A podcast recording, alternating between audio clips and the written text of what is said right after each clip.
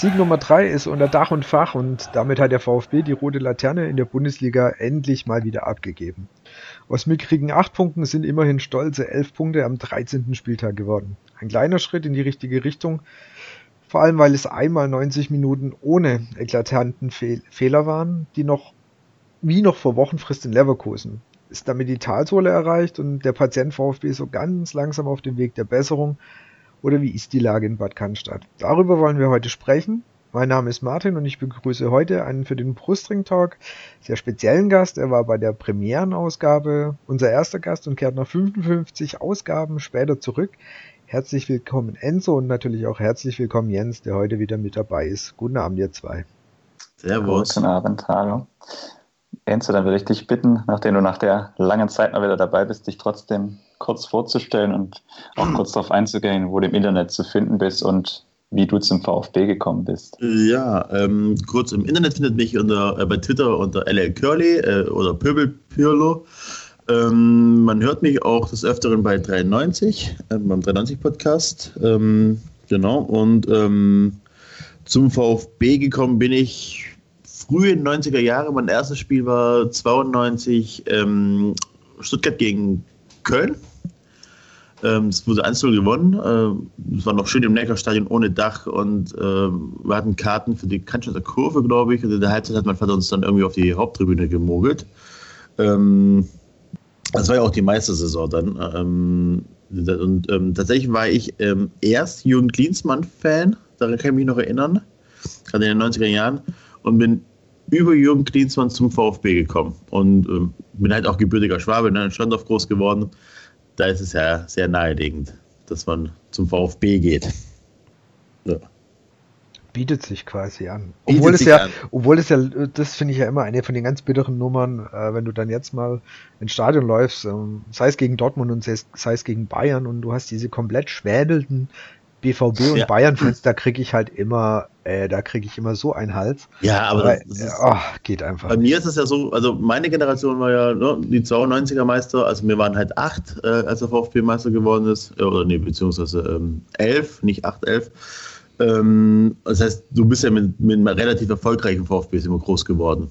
Und es gibt ja Generationen nach uns, die hatten nicht das Glück.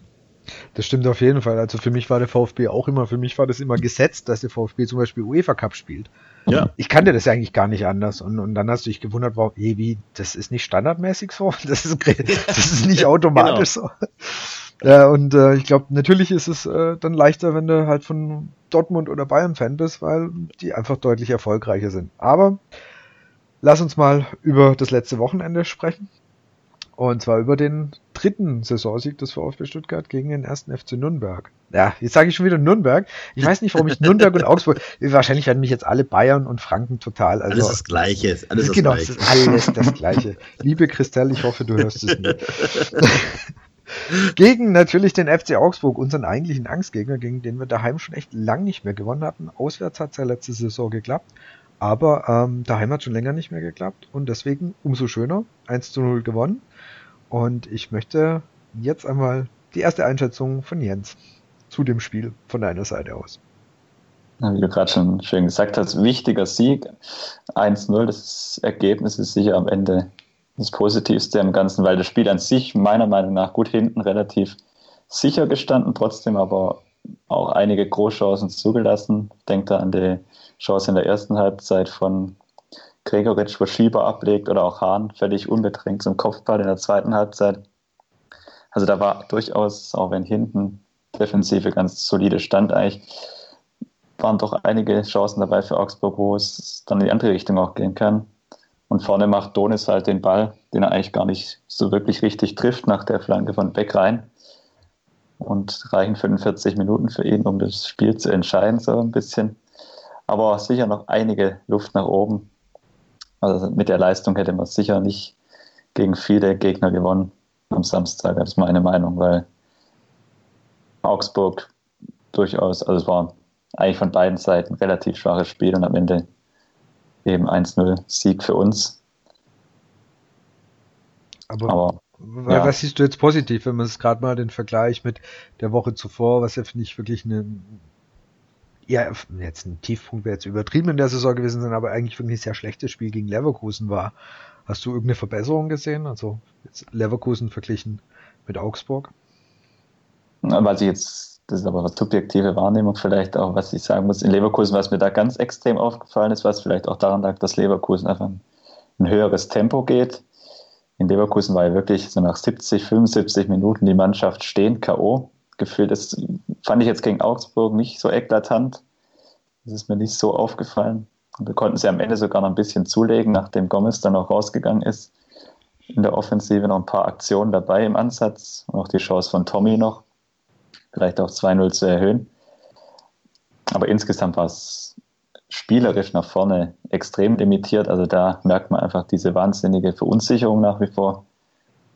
Die Sicherheit kann ja auch gar nicht da sein, wenn man die letzten, die letzten Wochen sich anschaut.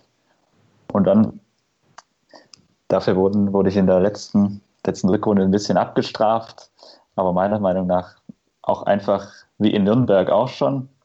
Das ist immer eine relativ einfache, vielleicht auch nie die richtige Erklärung am Ende auch ein Stück weit profitiert von einer, von einem schwachen Gegner an dem Tag. Ja. Also, wenn ich mal kurz eingeritten habe, ich habe leider nur die Zusammenfassung sehen können. Also gibt ja jetzt mittlerweile sehr viele Zusammenfassungen, man kann sich ja ein gutes Bild machen. Ähm, also, dass wir da zu Null spielen, ist eigentlich nicht äh, üblich. Wenn du einen Gegner hast, der ein bisschen was auf dem Kasten hat, dann, dann kassierst du auf jeden Fall äh, ein, zwei Tore. Also wenn Augsburg einen Stürmer hätte, der ein bisschen gefährlicher gewesen wäre, äh, hätten wir da nicht zu Null gespielt. So. Und, äh, was aber, was tatsächlich richtig schön war, war das fand ich tatsächlich das Tor und hoffe eigentlich so ein bisschen, dass, dass dieses glückliche zu Null spielen und dieses richtig schön rausgespielte Tor vielleicht ein bisschen Aufschwung gibt. Ne? Weil ähm, Stichwort fiel ja schon, Mannschaft wirkt äh, sehr unsicher. Ja, also das beste Beispiel ist ja dieser Kopfball von Gomez, wo er alleine, was sind das, elf Meter vom Tor, oder so alleine äh, vom Torwart steht, einfach nur sich die Ecke raussuchen kann, mehr oder weniger, wohin köpft, oder den Ball annimmt und dann noch versenkt, wie auch immer, und wo er dann quer äh, köpft in den Pulk rein. Ähm, also du merkst schon, dass die Mannschaft extrem verunsichert ist und das finde ich, also schön, dass wir gewonnen haben, schön, dass wir zu Null gewonnen haben, aber das darfst du auch nicht überbewerten, die Leistung der gerade Gomez, den du jetzt angesprochen hast, da die Situation, also halt, genau, da fehlt ihm einfach die Sicherheit zu sagen, ich weiß, ich versenke den jetzt mit dem Kopf oder wie auch immer. Das, was er in der Rückrunde letzte Saison hatte, das hat er jetzt einfach nicht mehr.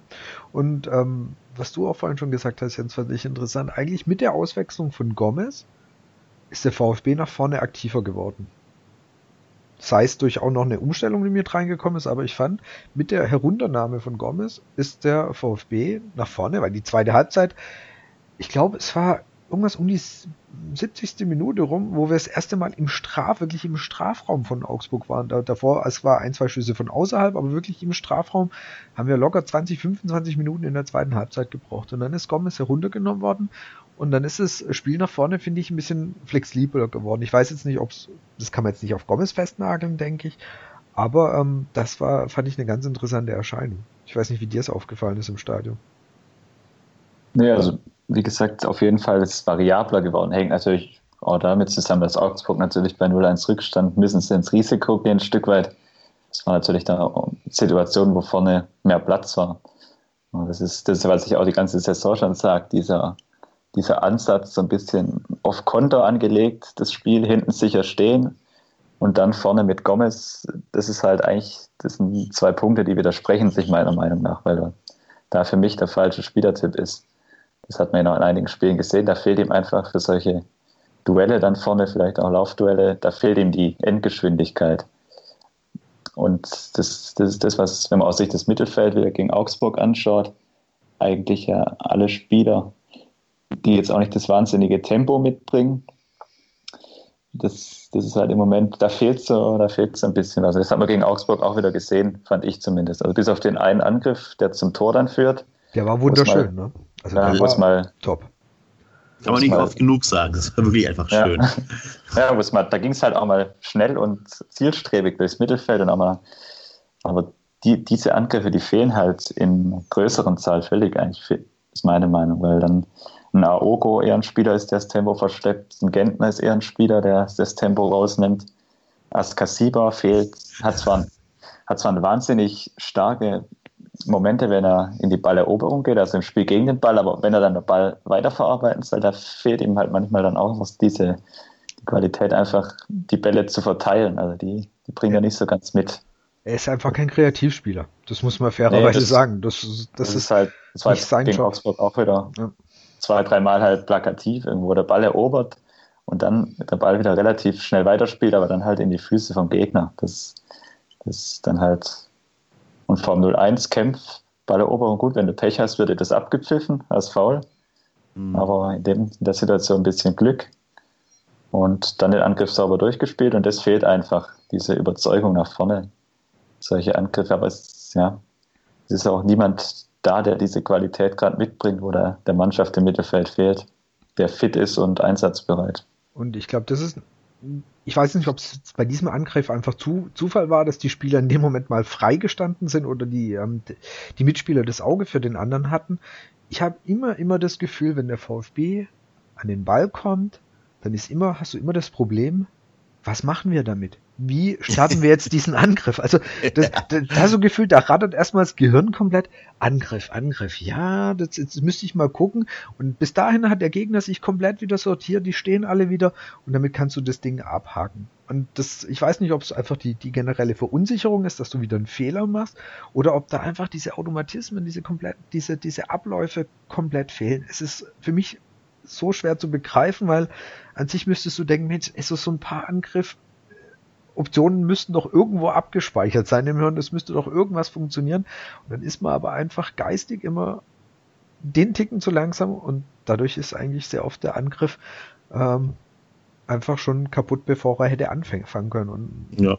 das hat in dem einen Beispiel hat es jetzt mal wirklich super funktioniert, aber ansonsten ist da echt nada. Ja, das ist wieder das, was ich angesprochen habe. Einfach, dass, wenn du das, die Aufstellung gegen Augsburg anguckst, du hast halt im Mittelfeld hauptsächlich Spieler, die jetzt nicht drauf angelegt sind, der Ball nach vorne zu tragen, um das mal so zu sagen. Ach, also die, Gentner, der kann das bestimmt. der könnte das schon, ja, aber der, das, er konnte es. Äh, Nein, er konnte, konnte es noch nie. Ja, ich weiß. Ich konnte es noch nie. Ja, das ist halt, ja, eigentlich alle Spieler, die tendenziell eher mal auf der Ball drauf treten, dann erstmal ruhig nochmal den Querpass spielen.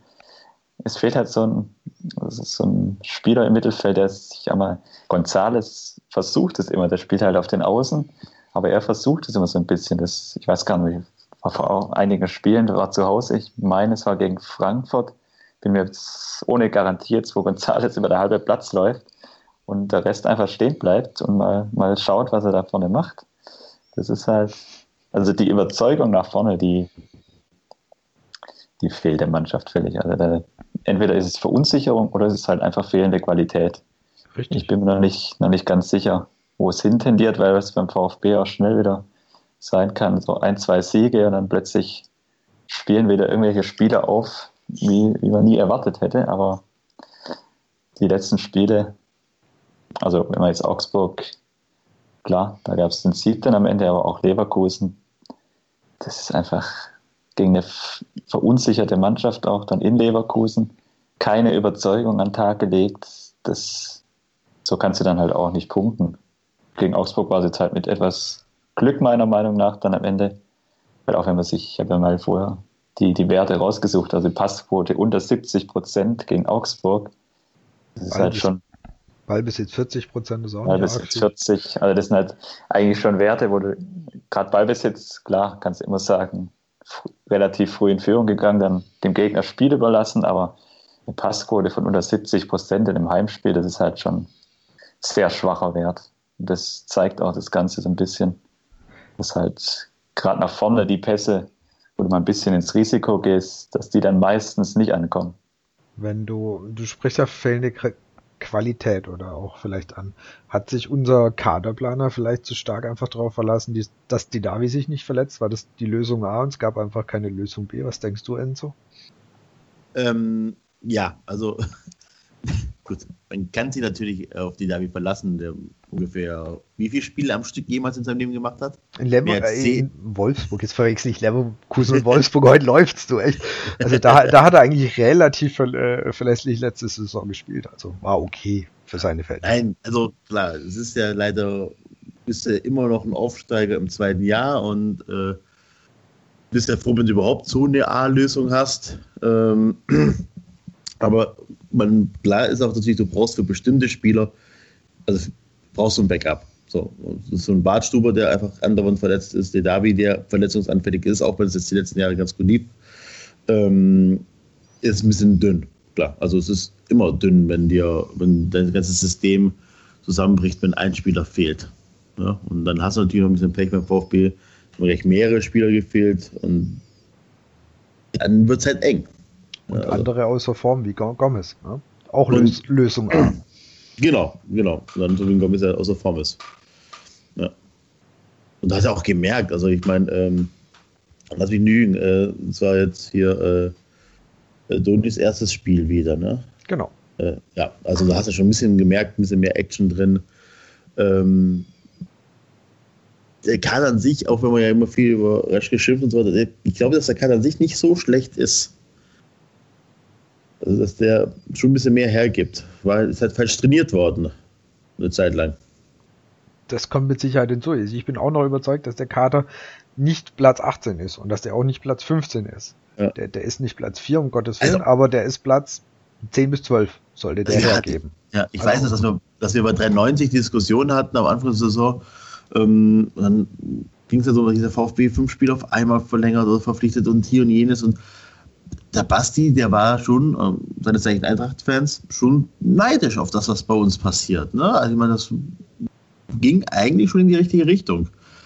Und ähm, ich, also so richtig, sagen wir kurz, so, boah, wen hat er da eingekauft und was hat er da gesagt, solche Vorwürfe kann man dann schon nicht wirklich machen. Dann kann man diskutieren, ob der eine oder andere noch fehlt oder ein Backup noch fehlt. Aber im Großen und Ganzen waren wir, glaube ich, also der größte Teil der VfB-Fans war vor der Saison schon schwer begeistert von dem, was passiert. Zufrieden. Zufrieden. Wir sind, wir sind Schwaben. Wir sind zufrieden. Ja. So, es ja. sieht okay aus. ja. aber, aber ich sag mal, andere äh, haben von außen haben schon sehr neidisch auf das geguckt, was bei uns passiert. Ne? deswegen, ähm, klar, kannst du natürlich dann sagen, ja, aber es ist der Verletzung, wir haben Backup und so weiter. Aber dafür sind wir halt leider immer noch recht klein nach dem Abstieg. Dass wir halt nicht auf alle Verletzungen und Formkrisen eine Antwort haben können. Wenn wir gerade bei Verpflichtungen sind, eine Verpflichtung, die fängt so langsam ein, so ein bisschen einzuschlagen oder sich auf jeden Fall zu stabilisieren und sehr gut zu präsentieren. Das ist Mark Oliver Kempf, der ja. Ähm, ja auch verletzt war. Leider muss man jetzt wirklich sagen, weil wenn du ihn auf dem Platz siehst, dann musst du wirklich sagen, leider war er verletzt. Der hat ein bockstarkes Spiel gegen Augsburg gemacht. Zweikampfwerte, alles. Er hat diese von Jens angesprochene Balleroberung gehabt, klar. Ein bisschen Glück, dass es vielleicht nicht abgepfiffen wird, aber allein dort eben zu reagieren und zu sehen, ha, da kommt der Ball und den hole ich mir jetzt und dann das Ding so einzuleiten und wie gesagt, ich finde, der war zusammen mit Baumgartel und Pavard da hinten, die haben das schon echt gut gespielt und sie hatten vor allem dieses Mal auch nicht diesen pro Spiel ein Aussetzer Tag, was natürlich sehr wichtig war.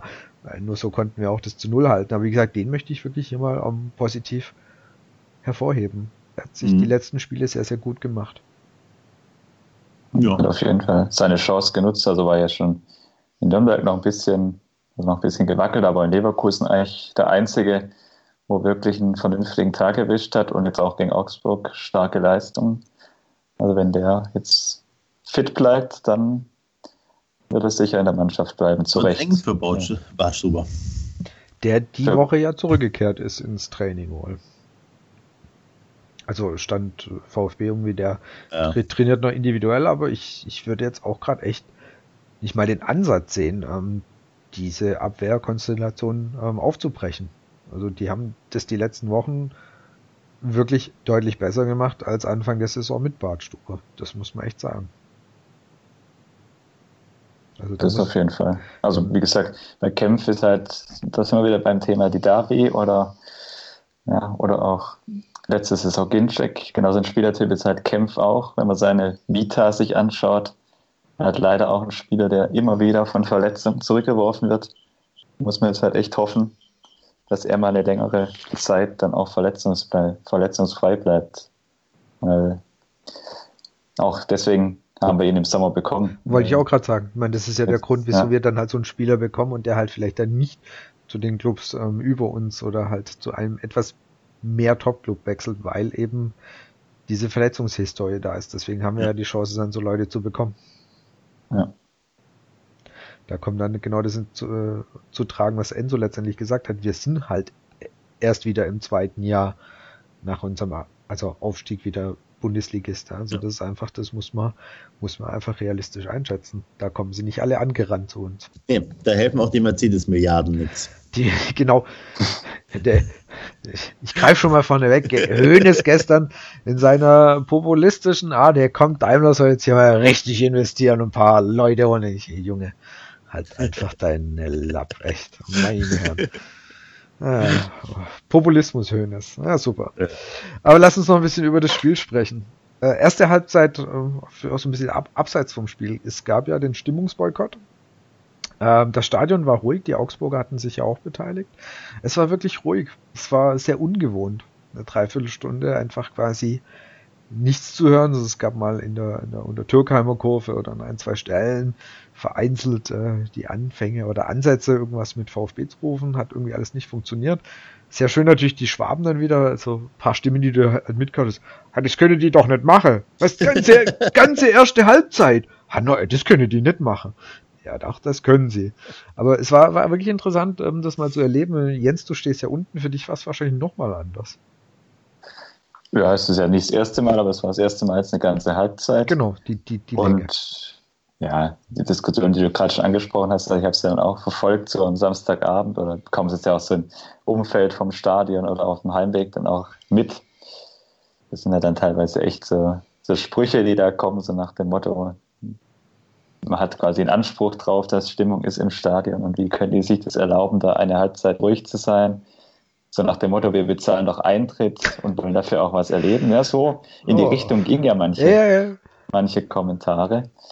Das ist dann halt, das ist dann grenzwertiger, da habe ich kein Verständnis für, weil letztendlich könnten sie auch jede Woche 90 Minuten ruhig sein. Und vor allem, wenn das dann von Fans kommt, die selber noch nie was zur Stimmung aktiv beigetragen haben, um das mal so auszudrücken, wenn die dann sich rausnehmen, quasi Leute zu kritisieren, die für die den Boykott, Boykott ja auch nicht ohne Grund machen, sondern mit, mit einer Berechtigung, um eben auf was aufmerksam zu machen oder auf einfach ihr, dir der Meinung Nachdruck zu verleihen, den Positionen. Und im Endeffekt, wenn man jetzt sich so die Meldungen der letzten Tage anguckt, so ganz ohne Erfolg sind die ganzen, mhm. ganzen Sachen dann auch nicht. Also sieht man, es, es hat vielleicht auch alles irgendwo, bringt Erfolg mit sich. In der Bundesliga sind die Montagsspiele jetzt wohl ausgesetzt wieder. Zweite 2020. Ja, und in der zweiten Liga, Liga kam jetzt heute die Meldung auch, dass es dort eben auch abgeschafft werden. Was dann, da, was dann daraus folgt, das ist noch die nächste Frage, weil irgendwann müssen die Spiele ja terminiert werden und da gibt es ja ein paar schöne Ausweichtermine, die sich die DFL dann aus einfallen lassen werden kann. Ich denke da so an zweites Samstagabendspiel oder irgendwas in die ja, Richtung. 20.15 Uhr oder irgendwas haben sie ja schon gesagt, Samstag. Ja. Also ob dann die Folgen, im Moment ist es erstmal positiv, die Folgen, die daraus, die es dann geben wird, muss man mal abwarten, was dann hinten bei rauskommt. Aber da sieht man zumindest, dass man was bewirken kann. Und ja, aber es gibt aber auch, ähm, also was halt schön ist bei diesem, ähm, bei diesem Protest ist und auch gerade bei dieser Kritik an dem Protest, ist auch schön, dass man sieht, wie wichtig der aktive Fan im Stadion ist für das Produkt Fußball. Also, ne, die, die Leute auf der Haupttribüne, die gehen dahin, die wollen unterhalten werden, die möchten Fangesänge hören, die wollen Stimmung haben. Ich glaube auch, die Leute vom Fernseher möchten das ähm, die, die Sorge, die wir, äh, die, die, aktiven Fans immer haben, ist so ähm, nach dem Motto, ja, die wollen uns aus dem Stadion raus haben, ist berechtigt, aber ich glaube tatsächlich, dass ohne aktive Fans ähm, oder ohne Stimmung im Stadion das ganze Produkt ähm, ja nicht mehr erstklassig ist. Ganz schlecht vermarktbar. Ich meine, wie, ja. wie, oft wirbt der VfB oder auch DFL mit diesen farbenfrohen ähm, äh, Choreos mit der, mit der Kurve, mit, mit, mit Schals und mit Fahnen, wie oft wird damit geworben, ne? Ja. Und, und das hast du halt nur, weil du die aktiven Fanszenen hast. Genau. Und ich meine, Enzo, du hast auch gerade gesagt, du, du bist, du bist äh, Anfang 90er eingestiegen. Ich bin äh, äh in 80er, End 80er ins Stadion eingestiegen. Ja, da war äh, viel mehr, also ich habe mich viel mehr zurückerinnert gefühlt an meine Anfangszeit im Stadion, ja. Da hat halt mal der A-Block angefangen, V, V, VfB und, und das, das, also das war dann so das höchste der Gefühle und so, wow, Respekt. Ja, und dann bin ich halt äh, über, über einen Freund nach Kaiserslautern gekommen, da war schon deutlich mehr äh, los, also da war schon deutlich mehr Fangesänge und irgendwas und es hat ja beim VfB wirklich lang gedauert, bis da ähm, aktiv koordiniert was entstanden ist. Und mhm.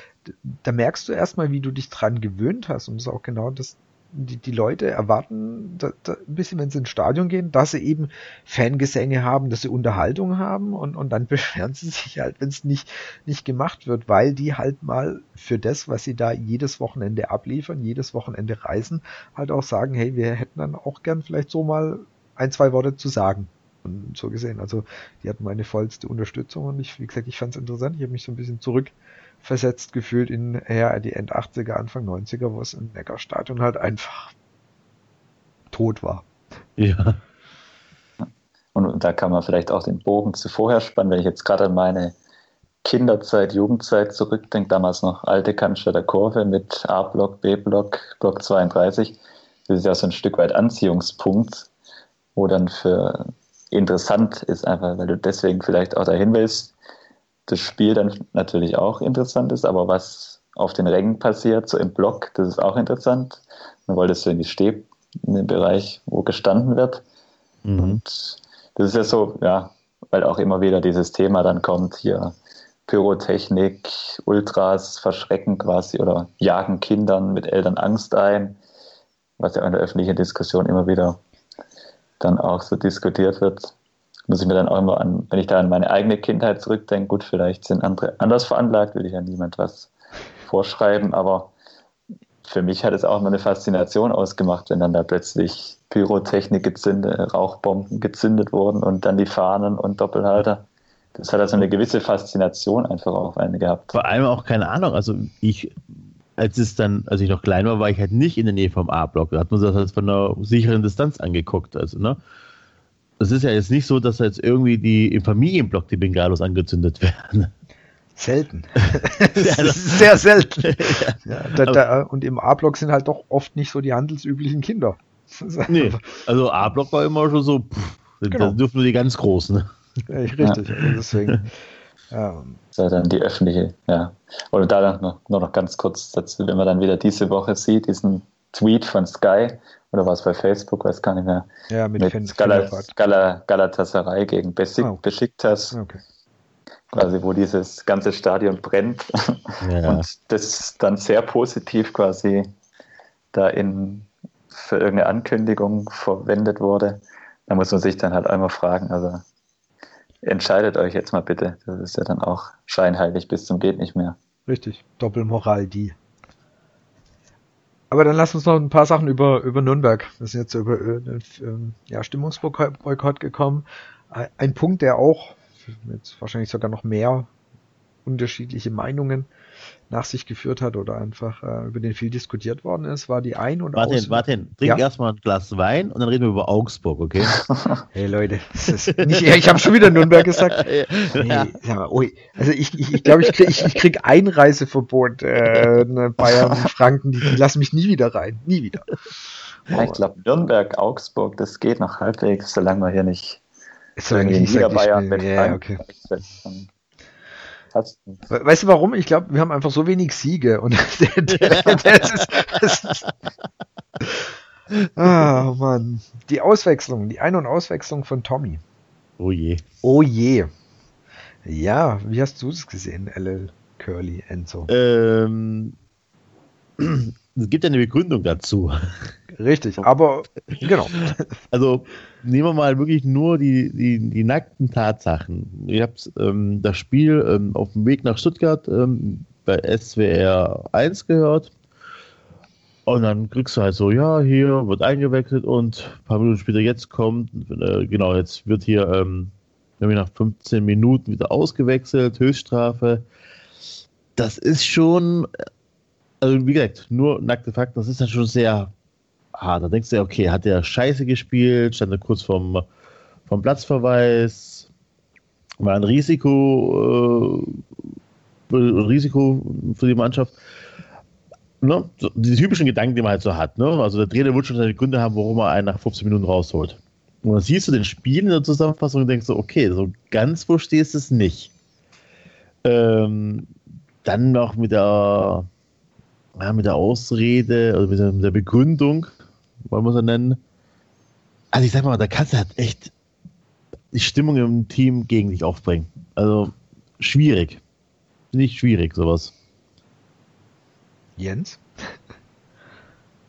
Also ich, ich, muss sagen, Weinzel hat es ja öffentlich dann versucht zu erklären. Ich habe mir die ganze Zeit das dabei so ein bisschen gedacht, aber vielleicht eine gewisse Anweisung hatte, was Weinzel da nicht öffentlich machen wollte und die einfach nicht so umgesetzt hat, wie Weinzel das, das von ihm gerne wollte. Das ist vielleicht noch so ein anderer Erklärungsansatz, den ich mal ins Spiel bringen würde. Weil mir ist eine Szene so aus der Kurve in Erinnerung geblieben. Abstoß ganz äh, kurz vor Schluss. Zieler hätte das Spiel schnell machen können. Tommy zeigt, glaube ich, auf dem Flügel an, er will unbedingt den Ball. Und in dem Moment, das habe ich mir dann nachher überlegt, vielleicht ist der Ansatz, Erklärungsansatz auch völliger Schwachsinn, aber da habe ich mir so kurz überlegt, das war direkt vor der Trainerbank, habe ich mir in dem Moment, oder wo er dann tatsächlich ausgewechselt wurde, überlegt, vielleicht hatte Weinziel irgendwie die Idee, ihn runterzunehmen, weil er zu offensiv gedacht hat in dem Moment und er eher gegen den Ball mehr Sicherheit wollte im Spiel. Weiß ich nicht.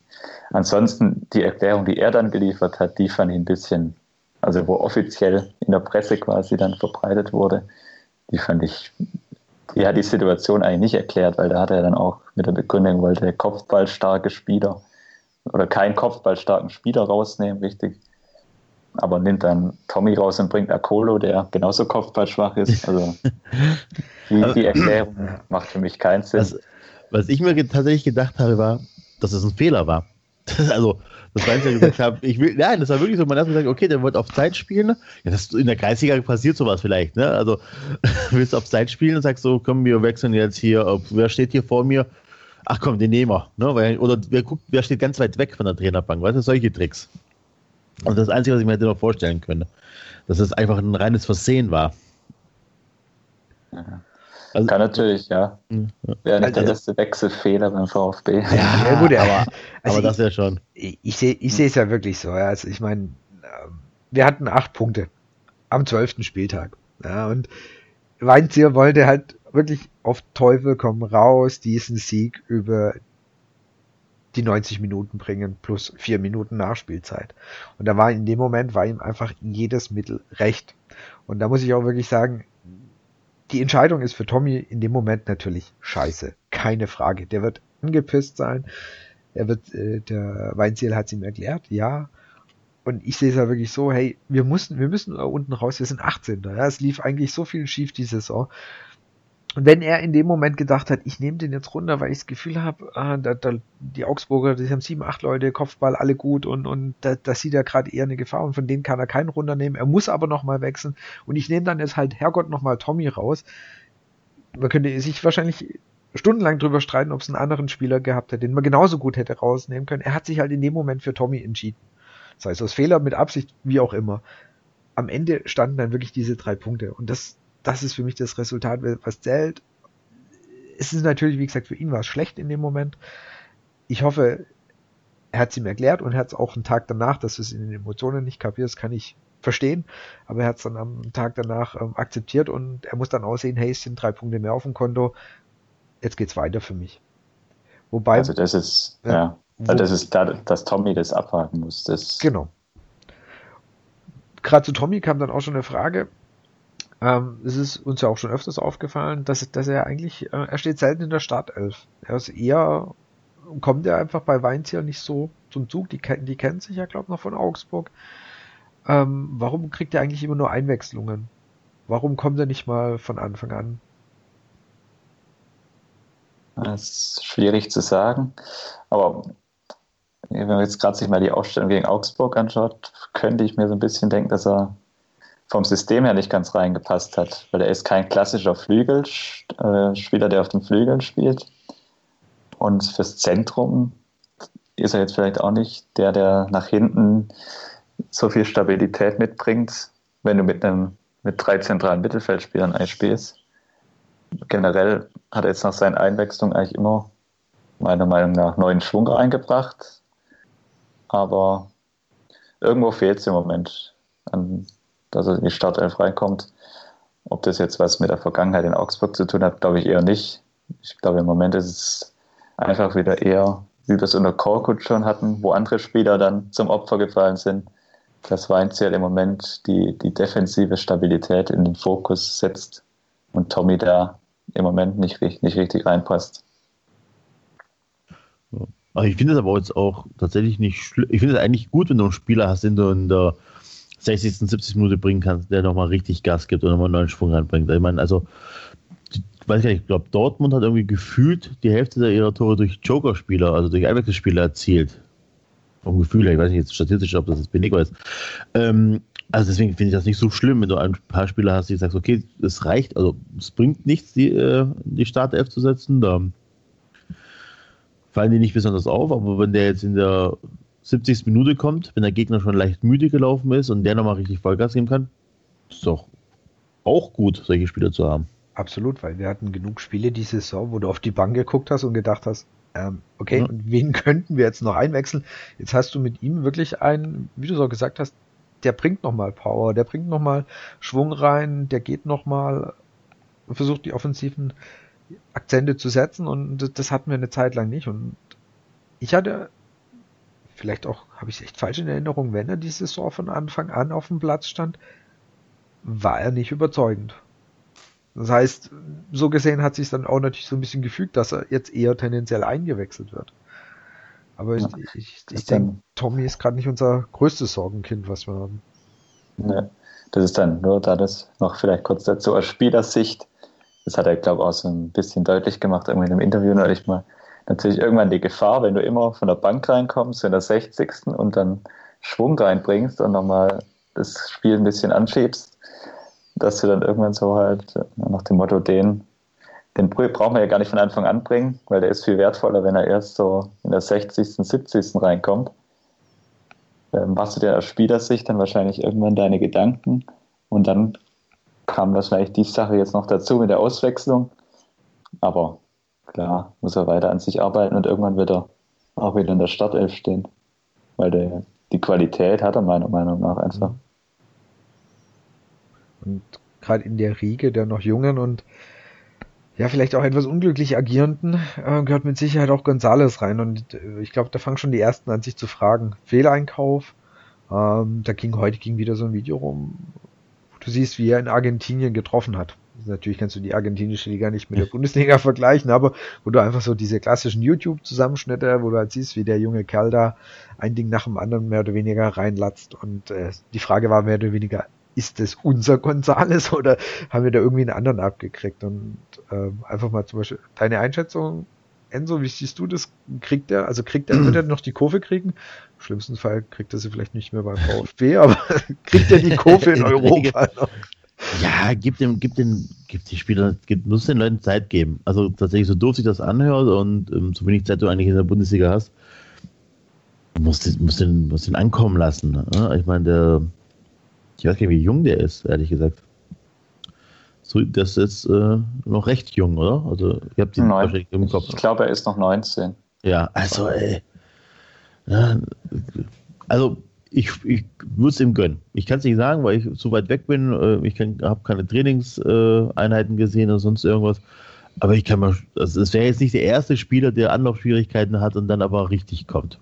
Deswegen bin ich noch ganz entspannt, was äh, Gonzales angeht. Ähm, ich glaube schon, dass da noch was passiert. Ich meine, so, äh, so blinden Scouting haben, also so eine blinde Scouting-Entteilung haben wir dann doch nicht, hoffentlich.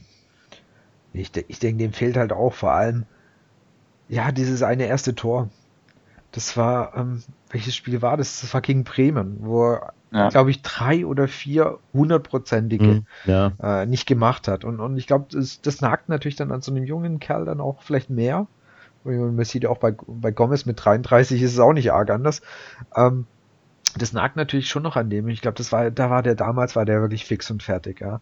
Und hätte er eins von diesen Scheißdingern reingemacht, von diesen, diesen hundertprozentigen, ja, dann würde der heute vielleicht auch wieder mit einer anderen äh, Verständ- Selbstverständlichkeit auf dem Platz stehen. Und ich bin mir sicher, wenn ihm dieses Tor mal gelingt, ja, dann, dann kommt er auch noch voll an. Und ich finde, du siehst schon immer, er hat gute Ansätze, manchmal ist er noch den Ticken zu verspielt. Ja, also manchmal hat er vielleicht dann noch nicht den, den Blick und das perfekte Auge dann für den Mitspieler, aber du siehst ja gute Ansätze und auch, finde ich, teilweise auch sehr gute Zuspiele ähm, zu Mitspielern. Also die Richtung stimmt bei ihm und ich, ich glaube Ja. eigentlich auch noch, dass, dass er das packt und das ist auch wirklich deutlich zu früh nach drei, vier Monaten zu sagen, ja, Fehleinkauf, der packt das nicht. Wenn ihr, wenn ihr überlegt, Gomez ist damals äh, immer noch zwischen der ersten und zweiten Mannschaft hin und her gependelt am Anfang. Also ne, auch Gomez brauchte seine Zeit, um anzukommen in der Bundesliga. Ja, ich erinnere mich auch noch da irgendwie ersten Spiele. Und da, da ist ja, war ja Kurani gerade weg und dann, Ja. und dann, ey, komm, der, der kriegt niemals das Level von Kurani, der, der kann ja gar nichts, viel zu ungelenk. Dann- Ja, okay. Du musst, den- du musst den jungen Spielern einfach mal die Chance und die Mik- und dann kommt noch dazu, dann spielst du in einer Mannschaft, die total verunsichert ist. Das kommt ja noch dazu. Ja, also Richtig. Da kommst kann man vielleicht, Ja. ja, wenn du da den Vergleich vielleicht die jüngere Vergangenheit zu Werner ziehst, auch schneller Stürmer da vorne, aber auch lange Zeit in der Mannschaft, die überhaupt nicht funktioniert hat. Und dann kam er damals nach Leipzig, funktionierende Mannschaft, funktionierende Abläufe und plötzlich hat er getroffen, wie er wollte, mehr oder weniger. Ja. Und bei Gonzales, die Anlagen, die hat er. Und ich glaube, wenn der mal seine ersten zwei, drei Tore gemacht hat, dann wird er auch richtig ankommen. Und wie gesagt, so ein Spieler, der in so einem Alter nach Deutschland ankommt, direkt, dem musst du eigentlich mindestens mal eine Saison Zeit geben. Das kann auch durchaus so ein Spieler sein, der dann erst in der zweiten Saison so richtig durchstartet. Weil du einfach, du brauchst diese Zeit. Das ist ja nicht nur fußballerisch, das ist ja auch, der ist jetzt mit 19 aus Argentinien in ein fremdes Land alleine gezogen. Das sind ja noch Faktoren drumherum, ums Sportliche, die du auch erstmal verarbeiten musst. Das, und dann kommst du wirklich zu einem Club, wie du gerade gesagt hast, wo eigentlich vom ersten Pflichtspiel an alles schief läuft. Aber, ja. Und einer, der auch leider gerade gar kein Bein mehr ja, auf dem Boden bekommt, ist Akolo. Der ist irgendwie komplett, der läuft auch nur noch neben der Spur, oder? Leider ja. Also er wird ja, Ja. auch immer nur, wie jetzt auch wieder gegen Augsburg, eigentlich so, um das Spiel über die Bühne zu bringen, beziehungsweise nochmal ein bisschen Zeit von der Uhr zu nehmen, eingewechselt. Gleich eigentlich in, in Leverkusen ist es ein paar Minuten früher gekommen, aber eigentlich auch, wo das Spiel schon durch war. Also ist im Moment sehr untypische Figur. Aber hat sich ja eigentlich in der Rückrunde schon so ein bisschen es setzt sich eigentlich so ein bisschen fort bei ihm. Also jetzt speziell auf ihn bezogen. Hat er auch in der Rückrunde nicht mehr wirklich so in die Mannschaft gefunden, wie in der Hinrunde noch. Da war er ja zeitweise bester Torschütze der Mannschaft, Mhm. gerade an der, An- in der Anfangszeit, aber irgendwie ist bei ihm so irgendwann ging es nur noch, oder es geht nach wie vor weiter eher bergab. Das ist eher so ein Kandidat, wo ich denke, wo man in der Winterpause drüber ähm, sprechen wird oder der Verein mit ihm sprechen wird. Thema Ausleihe oder irgendwas könnte ich mir Denke ich halt auch. Denke ich auch. Also ich glaube, der ist, der ist, der ist so ein Kandidat, müssen wir leider sagen. Also ich erinnere mich auch an seine gute Anfangszeit unter Wolf, wo, er ein paar Tore gemacht hat und wo er sich verletzt hat und alle, um Go- oh Gott, oh Gott, oh Gott, oh Gott, wer, wer trifft Ja. denn jetzt? Und äh, das ist, davon ist er leider sehr weit weggekommen, wie du es auch gesagt hast. In der Rückrunde, als die Mannschaft eigentlich funktioniert hat, da war er außen vor, weil Korku seinen sehr, sehr festen Stamm hatte und das setzt sich jetzt leider gerade bei ihm echt fort. Das ist echt, es ist schade, weil wenn man ihn gesehen hat Anfang letzter Saison, dann weißt du eigentlich, da ist, da, auch da ist mehr da, als das, Mhm. was er aktuell gerade zeigt. Ja gut, aber auch da, vielleicht braucht er ein Jahr in der zweiten Liga oder so. Also ich wäre auch eher für eine Leihe, als für dass wir ihn verkaufen. Würde ich auch sagen. Also, weil Ja. ich, ich glaube auch, da ist, wenn, wenn, wenn der wieder spielt und ähm, das Selbstbewusstsein, Selbstvertrauen wieder hat, dann kann der uns Ja. schon wieder äh, helfen nach einer, sei es eine halbjährige, halbjährige oder eine eineinhalbjährige Leihe. Ich weiß jetzt gar nicht, wie lang sein Vertrag noch geht. Aber ähm, das fände ich auch eher besser, als ihn direkt zu verkaufen. Also wobei man auch einfach sagen muss, wo soll es denn herkommen, das Vertrauen? Ne? Immer, wenn, ich bin gerade bei Kicker.de und gucke mir die Spielzeit an. Der hat jetzt zwei Spiele von Anfang an gemacht, ansonsten hat er im Schnitt zehn Minuten oder so gespielt. Ne? Also da fällt es natürlich auch schwer, dich ähm, anzubieten, wenn du kein Trainingsweltmeister bist Richtig. wie Gentner. kennt, ihr, kennt ihr eigentlich die Geschichte von diesem brasilianischen Profi, der nicht Fußball spielen kann? Vom Kaiser? Kennt, kennt ihr doch nee. bestimmt, oder? Es gibt die Geschichte von einem brasilianischen ähm, Fußballprofi, der immer mit den, bei den größten Vereinen war, mit den größten Spielern zusammen gespielt hat, ähm, der aber eigentlich gar nicht Fußball spielen kann. Der seinen Lebenslauf gefälscht hatte. Der, genau, yeah. genau. äh, und dann hat immer irgendwie für die Spieler, für die Manager Sachen geklärt hat, hier mal da, keine Ahnung, eine tote Nutte verschwinden lassen oder so. Und äh, nein, das war jetzt übertrieben, aber ähm, so hat immer einen Profivertrag bekommen hat, ne? Und ähm, Genau, äh, Carlos Enrique Kaiser, Hochstapler, Ho Fußball-Hochstapler aus Brasilien. Jedenfalls äh, bin ich mir ziemlich sicher, dass in 20 Jahren auch bei Gentner rauskommt, dass er gar kein Fußballprofi ist.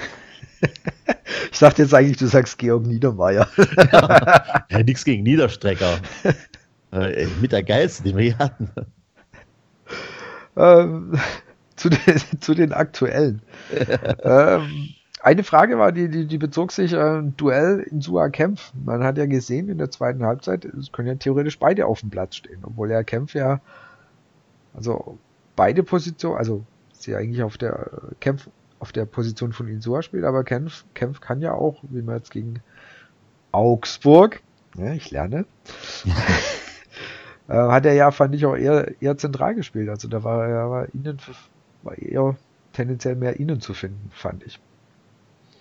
Also für mich ist Kempf, also für mich ist er innen die, genau. die Option, also außen sehe ich ihn jetzt nicht so gerade im 3-5-2 oder wenn du mit Dreierkette und dann zwei offensiven Außenverteidigern spielst, da ist er eigentlich falsche Besetzung. Da hast du mit Insua oder Sosa zwei deutlich geeignetere Spieler, die dann links außen spielen.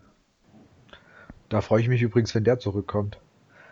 Weil Sosa? Ich, ja, Sosa fand ich hat seine Sache echt so leid es mir für Insua tut, echt besser gemacht. Also Insua ist irgendwie, er hat auch in der Entwicklung eher leider ein bisschen stagniert in letzter Zeit. Also was ist Entwicklung oder einfach im, ich weiß nicht, ob man bei ihm noch von Entwicklung sprechen kann, aber äh, in der, indem er seine Leistung abruft, war das diese Saison auch eher ausbaufähig und da fand ich Sosa, auch wenn er natürlich vielleicht nochmal die ein oder andere Unsicherheit drin hat, aber ich fand die Einsätze von Sosa eigentlich ganz okay. Ja gut, in, in Sua bekommt irgendwann das gleiche Problem wie Boca in seiner Ende, im, in seiner letzten Zeit bei uns. Ihm fehlt, er zwar sowieso nie der wahnsinnig schnellste, aber die Geschwindigkeit oder die Sprintfähigkeit nimmt natürlich ab und da wird er irgendwann Probleme bekommen mhm. als Linksverteidiger. Das ist dann wie Boca damals, der dann am Ende ins zentrale Mittelfeld gerückt ist, könnte ich mir bei Insua vielleicht durchaus auch vorstellen, weil die Technik, die hat er durchaus.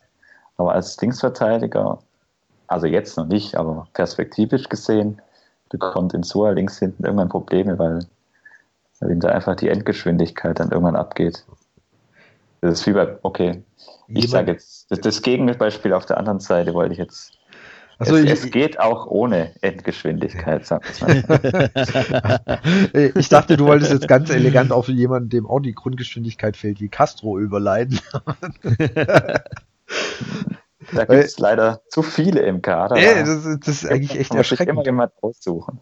Wenn irgendjemand was mit Geschwindigkeit sagt, dir fallen sofort fünf, sechs Namen ein, wo du sagst, ja, da fehlt es an Geschwindigkeit, da fehlt es an Geschwindigkeit. Bei Castro fehlt's, aber er, der Castro ist ein gutes Thema, weil äh, wir werden ihn vermutlich am Wochenende auf dem Platz stehen sehen, weil nämlich äh, Askasiba mit seiner fünften gelben Karte gesperrt ist.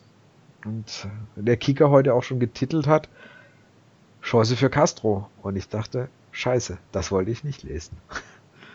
da wird mir schon wieder Angst. Hm? Oh. Ein erfahrener, ein erfahrener Mann. Ja, aber dann sind wir wieder beim Thema Geschwindigkeit. Ja, dann hast nein, du Castro, dann hast du Gentner, dann hast du, wohl, Aogo muss ich echt mal ein bisschen in Schutz nehmen. Der, der spielt, finde ich, die letzten Wochen solide. Und das ist in der Mannschaft gar nicht so schlecht. Also ich finde, der, der macht seine Sache gut. Ja. Ja, und, und also ich habe ich hab letzte Saison viel über Auro geschumpfen, aber diese Saison muss ich sagen, er macht seine Sache absolut solide. Also finde ich, es war jetzt aus wieder Schwabensicht, es war ein Lob. Lieber, Den, lieber Dennis Aogo, das war ein Lob. Also ich finde, er macht er macht's echt okay, aber wie gesagt, Castro, aber wir haben ja nicht arg viele andere Alternativen. Ich meine, deswegen wird Castro gegen Gladbach spielen und Gladbach ist ja immerhin auch Tabellenzweiter, auch Offensive nicht so ganz schlecht besetzt. Und dann sehe ich da Castro und Kollegen und dann wird es mir schon ein bisschen schwummerig. Ja, das kann ich jetzt nicht widersprechen, weil wenn du dir überlegst, also jetzt erst Casiba raus, Castro dafür in dem Dreier-Mittelfeld, dann hast du halt wirklich überhaupt kein Tempo mehr im Mittelfeld nee. und überhaupt keine Dynamik mehr. Das, und gerade in Gladbach, wenn ich mir dann drin dann denke, du wirst dort sicher nicht das Spiel machen. Also die einzige Chance in Gladbach ist wohl eher mal über einen Konter vielleicht. Und dann muss ich wieder an Leverkusen denken, dass wir absolut nicht in der Lage sind, mal einen schnellen Gegenangriff zu spielen. Und in der Besetzung dann erst recht nicht mehr. Dann wird es ganz, ganz schwierig. Also außer Castro zeigt uns dann am Sonntagabend irgendwas, was wir bisher noch nie von ihm im VfB-Trikot gesehen haben. Aber das ist auf jeden Fall, wird es spannend zu beobachten sein, ob Weinzier tatsächlich die drei im Mittelfeld zusammen aufstellt, weil das ist halt echt. Schon sehr langsam. Null, null, null Dynamik nach vorne dann, ja. also aus dem Mittelfeld heraus. Die Zukunft des VfB auf dem Platz. Nee, ernsthaft, was hätte er für Alternativen? Wen haben wir denn noch? Was könnte, was könnte er bringen noch? Die einzige Alternative ist eigentlich, dass du vielleicht Tommy als auf der 8 oder so, ist ja. eigentlich auch keine richtige Lösung, aber vielleicht noch eher eine. Und gut, dann kommt eine andere Option ins Spiel, was wir letzte Saison ein paar Mal gesehen haben, dass irgendein Innenverteidiger auf die 6 nach vorne gezogen wird. Weiß ich nicht, ob das gerade so viel Sinn macht. Aber du meinst die, die Badstuber-Position, oder? Also was Badstuber ja, so, ein, zweimal gespielt hat. So in der Rolle von Badstuber, ja. Hast du im Moment eigentlich nicht das Personal dafür, aber wer weiß, was er und sonst Du hast auch auf der Position eigentlich niemand, den du jetzt aus der aus, aus dem Nachwuchsbereich oder so, würde mir zumindest jetzt keiner einfallen, den du da mal reinwerfen kannst. Macht den Gladbach, glaube ich, auch keinen Sinn. Dann wird Castro seine Chance bekommen. Vermute ich mal. Also. Und ohne uns da jetzt zu arg Mut äh, nehmen zu wollen, ähm, Gladbach hatte bisher sechs Heimspiele und ähm, sechs Siege. Dann, ja. Ja, kann man so machen. kann man so machen. Die stehen, ja, wie gesagt, Tabellenplatz 2. Bei denen läuft's äh, ganz gut.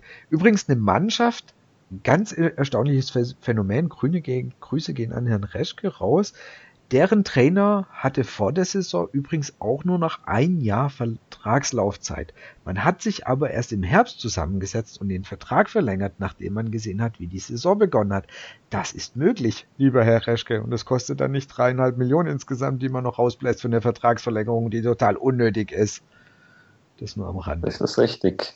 Vor, allem auch, hatte er denn wirklich Sorge, dass dann Bayern München anruft und sagt so, oh, du, äh, Taifun. Taifun. Wie sieht's aus?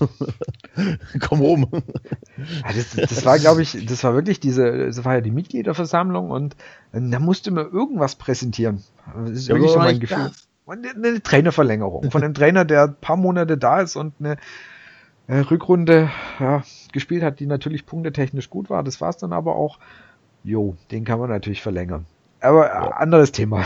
Aber Meine Meinung, ja, genau, fällt, fällt, fällt also mir jetzt gerade wirklich bei Gladbach halt ein, weil die haben das genau richtig gemacht, eben gesagt, hey, wir warten mal, wir gucken, wie die Saison läuft. Die läuft bei denen wirklich gut. Haben auch 3-0 in München gewonnen. Und oh. ja, das ist natürlich äh, Stand heute würde ich wirklich sagen, geil, wenn wir da ein Unentschieden mitnehmen, wäre das mehr, als ich mir äh, gerade aktuell vorstellen könnte. Auch, auch spannend, Gladbach, wenn man es mal erwähnt. Ähm, die haben einfach das System geändert.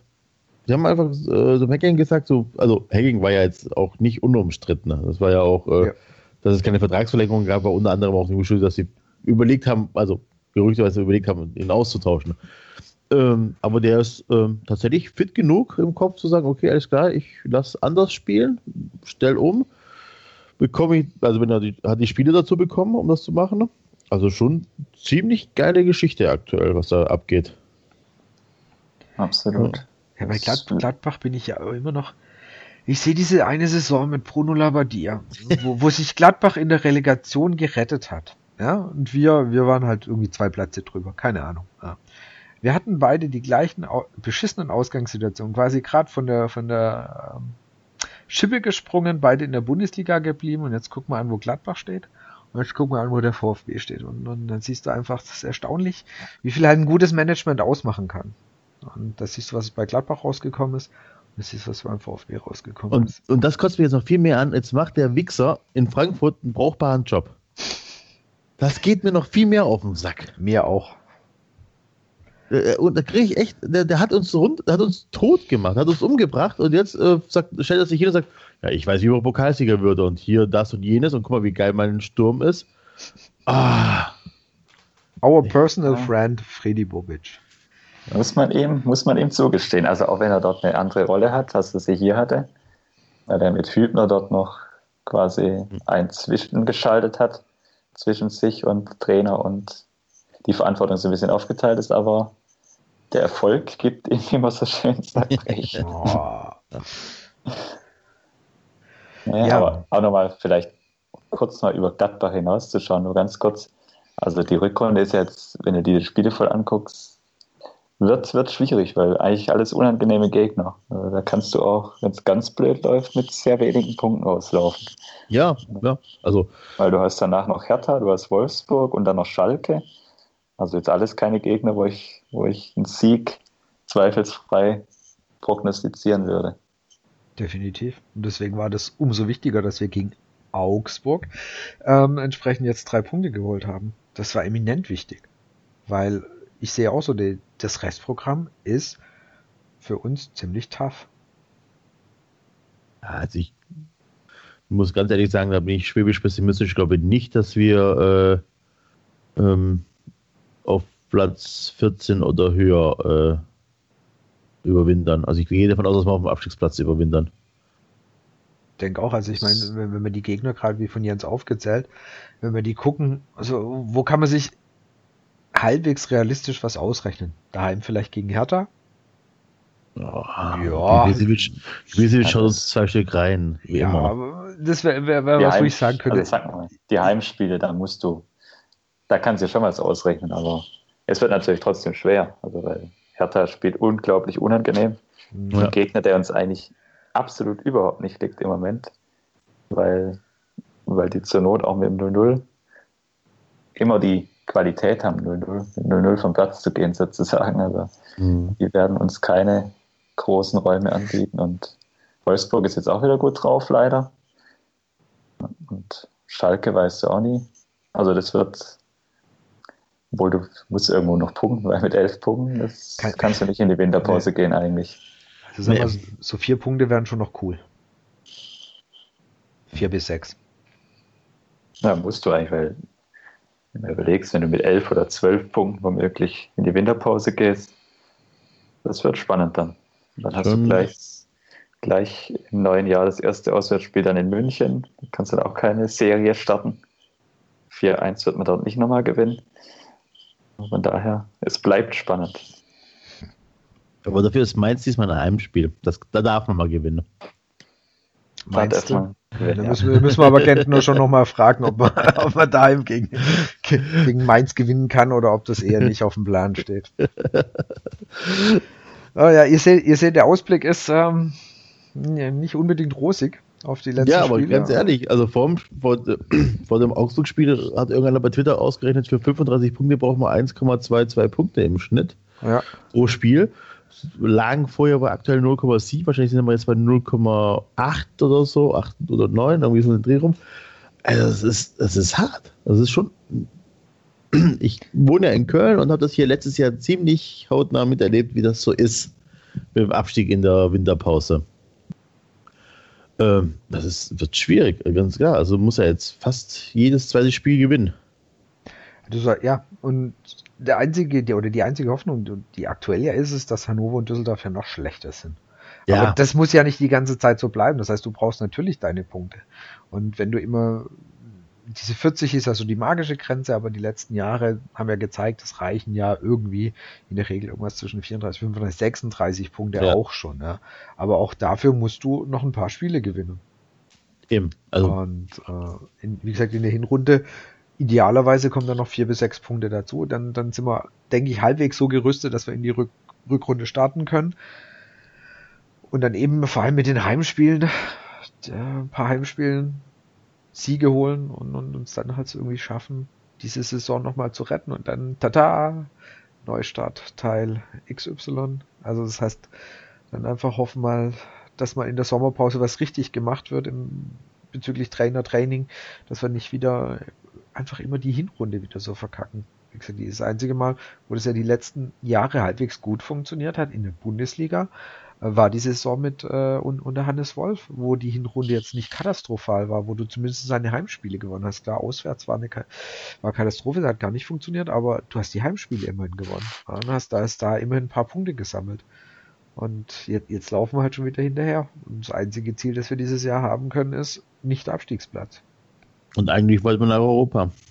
Eigentlich wollte, ich glaube, der, der Blick von äh, das ist eine super galante Überleitung zu dem VfB, äh, zu, de, zu, dem VfB-Foyer, was äh, gestern von den Stuttgarter Nachrichten stattgefunden hat.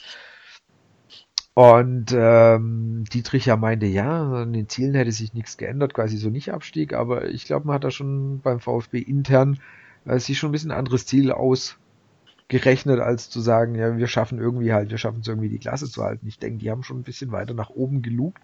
Das hat jetzt überhaupt nicht funktioniert. Und äh, deswegen wird der VfB oder halt, äh, Reschke und Dietrich werden mit einem Platz 14 äh, oder 13, der dann quasi gerade mal eben heißt, dass wir es geschafft haben, die Klasse zu halten, werden die nicht arg zufrieden sein. Definitiv. Ich hoffe doch.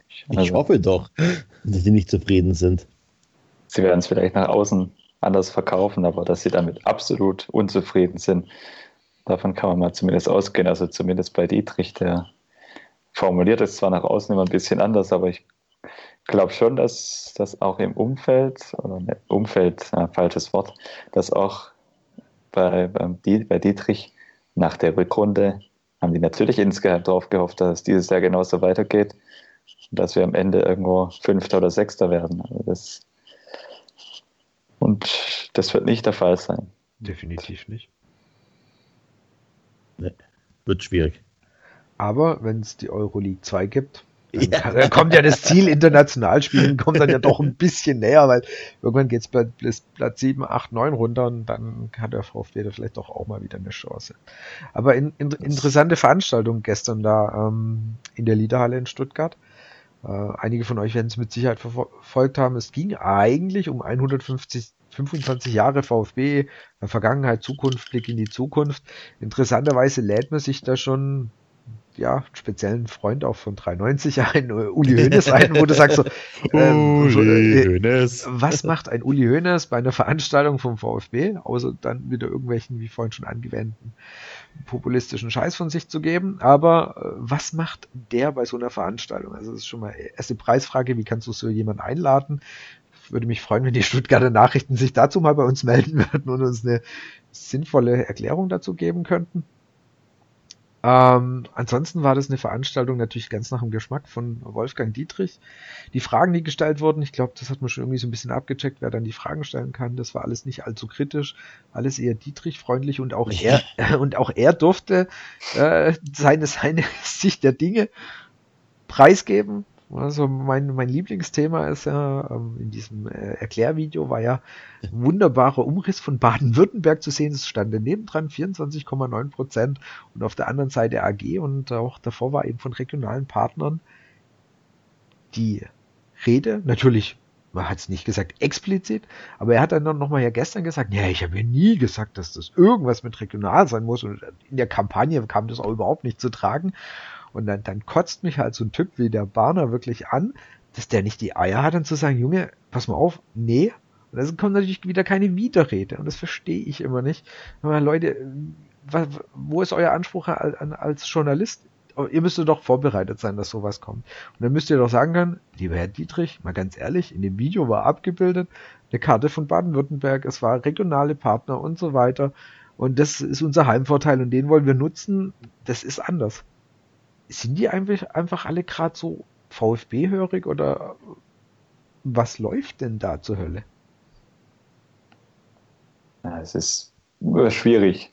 Also einerseits, das ist ja nicht der einzige Punkt, da muss man jetzt nicht ausholen, die ganze Kampagne nochmal, aber Richtig. da wurden ja so viele Sachen äh, quasi zumindest mal angedeutet, was die Ausgliederung für Auswirkungen hat und wie sie durchgeführt werden soll, die natürlich so nie gehalten werden können. Das fängt schon mal bei der Personalie Schindelmeister an, der als Zugpferd eingesetzt wurde und dann vor die Tür gesetzt. Aber das ist eine andere Geschichte. Und ja, was die Medien, also die Stuttgarter Medien angeht, ist halt echt schwierig. Es ist immer so, das, das Schema ist eigentlich immer das, das gleiche, das lässt sich beobachten. Man ist eigentlich immer sehr unkritisch gefühlt bis zu dem Punkt und das ist dann immer, hat man immer so das Gefühl, jetzt wird irgendwas aus dem Verein an die Medien herangetragen und dann werden irgendwelche Kampagnen gestartet, um irgendwelche Trainer oder andere Personen aus dem Amt zu schreiben, so ein Stück weit, was dann oftmals auch funktioniert. Hm, schwierig. Ja, also das, ich kann es, ich habe zu wenig Einblicke in die. Aber es hat schon ein bisschen was von Gefälligkeitsjournalismus. Ja, es ist, muss man es so ist halt immer so. Ich finde es halt, ich finde halt einfach als, sag mal, jemand als Außenstehender, der die Zeitung liest, die Artikel liest und sonst aber relativ wenig Einblick weder ins Vereinsinterne hat, noch was, was die Medienlandschaft in Stuttgart angeht. Also, heißt, der wirklich einen Einblick hätte. Aber es ist halt schon immer so diese, diese Wellenbewegung kann man immer beobachten. Das ist eigentlich immer relativ unkritisch, was auch jetzt Dietrich, die Person Dietrich angeht. Da wird wenig kritisch hinterfragt. Die Aussagen werden meistens so hingenommen. Ja, oder die Erklärungsansätze. Und immer wenn dann, ja, aber das ist halt Vermutung meinerseits, wenn dann was an die Medien herangetragen wird, dann werden irgendwelche Sachen losiert dann quasi. Aber weißt ich, ich erwarte halt auf so eine Podiumsdiskussion. Deswegen heißt es, oder ja, war da schon ein bisschen eine Diskussion und auch, auch Gomez, der, der war ja auch Gast und hatte gesagt, ja, in Stuttgart wird ja mal alles gleich so schlecht geredet und das sei ja aktuell gerade nur eine Momentaufnahme mit den drei Siegen und dann denkst du, Moment, Moment, Moment, wir sprechen vom 13. Spieltag und drei Siegen, das ist nicht eine Momentaufnahme, das ist schon relativ weit fortgeschritten in, in der Saison, da, da, muss, da muss doch der, der Moderator oder in dem Fall eben der Banner muss doch dann mal sagen, hey, jetzt mal Mario, jetzt mal ohne uns, es ist der 13. Spieltag, da sprechen wir nicht mehr von einer Momentaufnahme, es ist ein Drittel der Saison ist vorbei. Ja, und ähm, da, da erwarte ich mir halt, wie gesagt, einfach so ein bisschen mehr Widerspruch, kritische Hinterfragen und das kam halt überhaupt nicht. Das war einfach so eine, so, so eine Veranstaltung, die lief natürlich dem Dietrich und, und dem VfB total rein, das war alles nett und alles freundlich, aber ich finde, es ist dann, ja, lasst's einfach. Also, so, so, da, da, darf doch ein Diskurs entstehen, ja. Also da darf doch ein bisschen. Man muss sich ja nicht zoffen, aber man kann zumindest mal kritisch nachfragen. Und gerade ähm, dieses Thema bei der Ausgliederung, es sind viele Sachen gesagt worden und mir ist ja ganz klar, es ging darum, die, die Mitglieder auf die Seite zu ziehen, denn zu zeigen, es wird alles toll und, und ähm, hätte er sich hingestellt und gesagt, ja, es war in dem Video nicht ganz glücklich und wir haben einfach auch regional, wir haben uns echt bemüht, aber wir haben niemand gefunden und wir gucken jetzt international. Was würden wir da sagen? Dann würde ich sagen, okay, fair. Also ja. passt, ja. Also das ist ehrlich. Dann würde ich sagen, okay, Herr Dietrich, Sie, Sie gestehen das ein, dass, das, das, ähm, dass Sie haben es versucht und es ließ sich nicht halten und Sie versuchen jetzt was anderes oder erhöhen den Umkreis. Also die, die Suche. Da, da würde wahrscheinlich keiner was sagen, aber dann so dieses Beharren, ich habe das nie gesagt und das alles Blödsinn, das ist halt einfach, damit habe ich persönlich ein riesengroßes Problem. Aber es passt halt leider zu ihm. Ne? Ja gut, das ist einer der Punkte, sag mal, wo ich, wo ich ihn aus einfach ein Stück weit da nicht, nicht ab kann. Falsche Formulierung vielleicht, aber wenn man jetzt Mitgliederversammlungen sich in Erinnerung ruft oder auch sonst mal Veranstaltungen, wo öffentlich irgendwas gefragt wird, er wertet es dann immer als persönlichen Angriff und tut solche Fragen dann auch ab. Also das, die, die fallen dann so ein Stück weit unter den Tisch und entweder sagt er dann gar nichts dazu. Er sagt, er antwortet dann schon, aber er sagt quasi nichts. Mhm. Oder es geht dann in die Richtung, sowas lasse ich mir nicht gefallen, dass ich, dass mir hier solche Fragen gestellt werden. Das wurde nie behauptet, von mir schon gar nicht und vom Verein sowieso auch nicht. Und damit wird es dann so abgebügelt. Alles, das ist ja auf der Mitgliederversammlung öfters mal auch, wenn da kritische Rückfragen kommen, die lässt er eigentlich nicht zu. Das ist halt, mit der Aussiedlungskampagne ist es jetzt ähnlich. Da, man hat das nie so formuliert, nie so gesagt, da kann man sich jetzt drüber streiten, ob das, wie das kommuniziert wurde, aber es ist halt definitiv, wenn man sich die ganze Kampagne anguckt, es ist vielleicht nicht, nicht mal explizit gesagt worden, aber immer, es wurde überall vermittelt, wenn man jetzt gerade dieses Thema genau. Regionalität angeht, dass ja. hier so, so unter dem Motto quasi, wir holen uns jetzt hier keinen chinesischen Großinvestor ins Boot, sondern wir bleiben quasi erstmal jetzt mit, mit Daimler über die andere Straßenseite und dann schauen wir weiter so nach so wurde es immer vermittelt. Dann haken wir mal die ganzen Unternehmen in der größeren Umgebung, Kercher, Wirt und Co. ab. Und da wird sich dann der nächste Partner finden. So unter dem Motto wurde es ja immer verkauft. Also ich finde, wenn, wenn, ihr bei 93 mit Uli Hoeneß fertig seid, könnt, ihr, könnt ihr mal überlegen, ein bisschen euch auf Wolfgang Dietrich einzuschießen. Ja, ja, ich glaube, ich, ich steh ich mal, gerne zur Verfügung sagen, bei ähm, Ja, also was ich da so höre, ist, also auch was ich, da, ähm, die Außenwirkung, die auf mich hat, ist schon so Uli Hoeneß-like, also so wie der, der junge Uli Hoeneß, nur nicht halt so prominent. Aber äh, was ich mich frage, ist tatsächlich, wie schlecht muss man äh, vernetzt sein in der Region, wenn man die großen Player in, in, in Stuttgart und Umgebung nicht gewinnt als Investoren. Also ich meine, du hast ja nur ganz große Firmen vor der Haustür. Stiel, Bosch, Kercher, wie die alle heißen.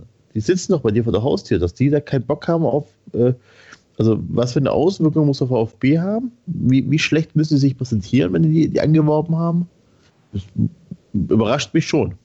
Ich glaube, das Problem ist, also wenn du wirklich, ich, ich stelle mir ein Schwäbisch schönes Unternehmen vor und schwäbisch konservativ. Ja, und dann kommen die, die her und erzählen irgendwelche Pläne und denkst du immer, ihr seid solche Dilettanten und euch sollen wir 40, 50 Millionen anvertrauen? Ja. Im Leben nicht. Und das glaube ich auch. Ich, glaube, das ist er, ernsthaftes Ding. Also so, die stellen ihre Pläne vor und was sie vorhaben und, und wie quasi in fünf Jahren ähm, und Honig fließen äh, in Bad Cannstatt und dann gucken die sich an und sagen, ey Jungs, ist nicht ernst, oder? Was ihr da vorhabt, das, das funktioniert einfach nicht. Und, und das, ich will einen gescheiten Plan haben, ich will eine gescheite, ich will Kompetenz haben, ja, und, und die vermittelst du mir auch nicht, ja. So das, äh, das ist wirklich dann, die müssen sehr schlechtes, ja, eine sehr schlechte Außendarstellung haben oder sich sehr schlecht präsentieren können, weil prinzipiell glaube ich nicht, dass einer von diesen äh, Global Playern so, dass die einfach so komplett abgeneigt werden. Nur die sagen wahrscheinlich nicht mit euch. Ja, irgendwas muss man sagen. Also es muss doch irgendeiner von denen muss doch sagen, okay, weißt du was, hier hast du die. Bosch investiert so viele Milliarden hier und da und links und rechts, da fallen die 40 Millionen nicht auf. Also die kannst du ja irgendwo als Handgeld verbuchen oder so wahrscheinlich. Und nicht mal die haben Bock. Das ist eigentlich erschreckend, richtig, weil genau du hast die vor Ort, die ganzen äh, Firmen und Unternehmen und, und es passiert nichts. Und ja, wahrscheinlich schaffen sie es einfach nicht, transparent sauber rüberzubringen, was das Ziel ist und warum es eben gut ist, in den VfB 50 Millionen reinzublasen. Damit, okay, damit geht halt, ein schlechtes Bild ab. Das ist halt einfach, was du vorher gesagt hast, die größeren Unternehmen so im Großraum Stuttgart sind eigentlich so von der Vergangenheit her alles so mittelständisch, ursprünglich mal mittelständisch geführte Familienunternehmen, die dann halt zu Global Playern sich entwickelt haben teilweise eine Kirche oder Wirt oder so nimmst.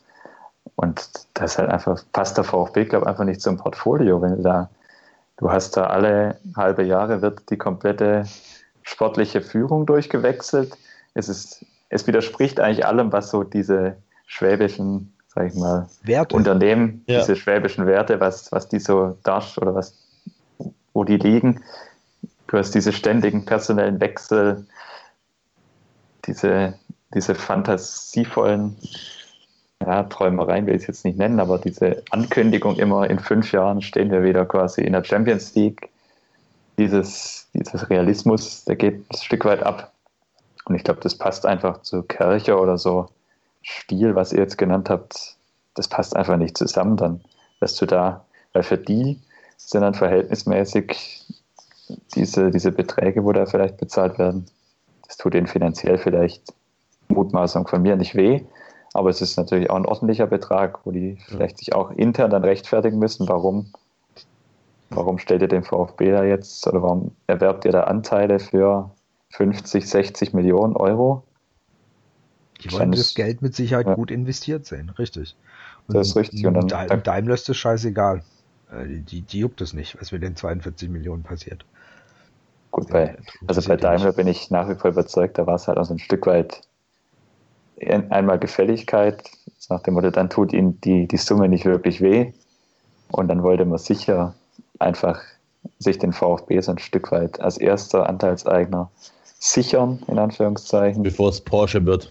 Ja, oder ein anderer Automobilkonzern. Scheiß drauf. Also, ich meine, das ja. hätte ja, hätte ja auch irgendein japanisches oder südkoreanisches Automobilunternehmen kommen können, ja, und das direkt vor der Haustür. Und da bin ich mir sicher, das ist dann Daimler einfach die paar Euro wert gewesen. Und dann sage ich, okay, nö, das wollen wir ja. nicht. Und da, da, kommt kein anderer mehr ins Haus und damit ist die Sache erledigt. Muss nicht, muss nicht mal Porsche sein. Mit denen hätten sie vielleicht sogar noch weniger Probleme gehabt, wie wenn, was weiß ich, Toyota, wer auch immer da eingestiegen wäre. Naja. Ja, Nun gut. Schwieriges, ja. schwieriges Thema. Ja, äh, wäre auf jeden Fall, oder es wird auf jeden Fall nochmal eine längere Folge, oder vor allem, wenn es dann mal äh, wirklich klar ist, wer denn wann auch überhaupt mal der neue Investor da ist. Das sollte eigentlich immer schon mal präsentiert sein, dann wurde es wieder rausgeschoben. Jetzt wird es auf jeden Fall 2019, also ähm, da bin ich wirklich gespannt, wer das dann final mal wirklich wird. Nachdem man ja schon jetzt deutlich sagt, dass äh, regional ist nicht mehr. Da wird es echt spannend zu sehen, in welche Richtung es geht. Ich weiß nicht, ob man dem so, ob man das überhaupt möchte, dass das so schnell sich auftut, der nächste. Weil ich glaube, ich habe so eine Befürchtung, dass das gibt eine Lösung, von der wir zumindest der romantische Fußballfan nicht wirklich angetan sein wird. Geil, aber Shit, Shit, Shitstorm auf Twitter, ich freue mich drauf. Wenn ich, äh, wenn ich Investor wäre, würde ich einfach sagen, okay, weißt du was, ich warte jetzt einfach noch die 20 Spiele ab, dann wird es günstiger für mich. genau. In der zweiten Liga kostet ihr nicht mehr so viel. genau. Ah, Dietrich, der wird schon irgendeine Agentur finden, die die Bewertung nochmal 20 Millionen hochtreibt.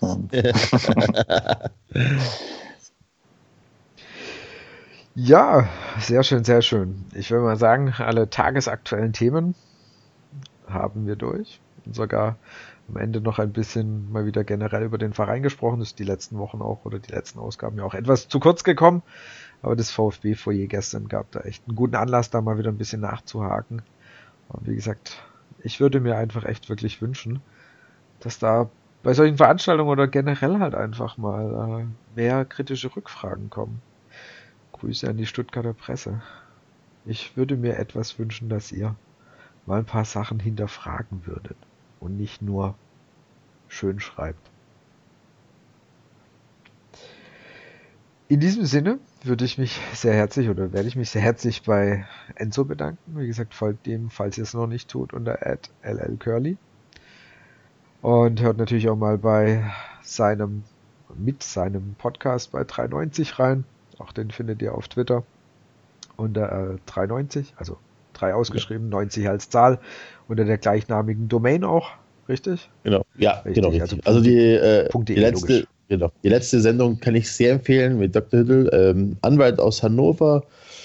Wir beleuchten das Konstrukt Hannover mit zig, äh, keine Ahnung, KKGs und so weiter und äh, wie Kind versucht, den Verein für wenig Geld zu kaufen. Also, falls einer Interesse daran hat, äh, das mal in der Erfahrung zu bringen oder sich das anzuhören, die letzte Sendung kann ich nur empfehlen. Ja, weil der, also der ist sehr interessant, weil für die, die es nicht mitbekommen haben, Hannover hatte versucht, eine, auch nochmal eine Mitgliederversammlung, eine außerordentliche einzuberufen. Ja. Also so der Pro, das wurde einfach mal, obwohl es in der Satzung steht, einfach mal abgebügelt. Also da ähm, geht es ja auch darum, einfach eben das Kind ja sich, ja, wie Enzo das gesagt hat, den Verein sich unter den Nagel reißen will, äh, damit er machen kann, was er mit will.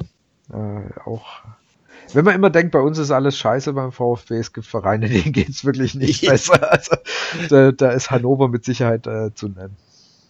Auf jeden Fall. Also ja. die Fans tun mir richtig leid. Wir sind dann echt aus dem Kopfschütteln nicht mehr rausgekommen. Ja.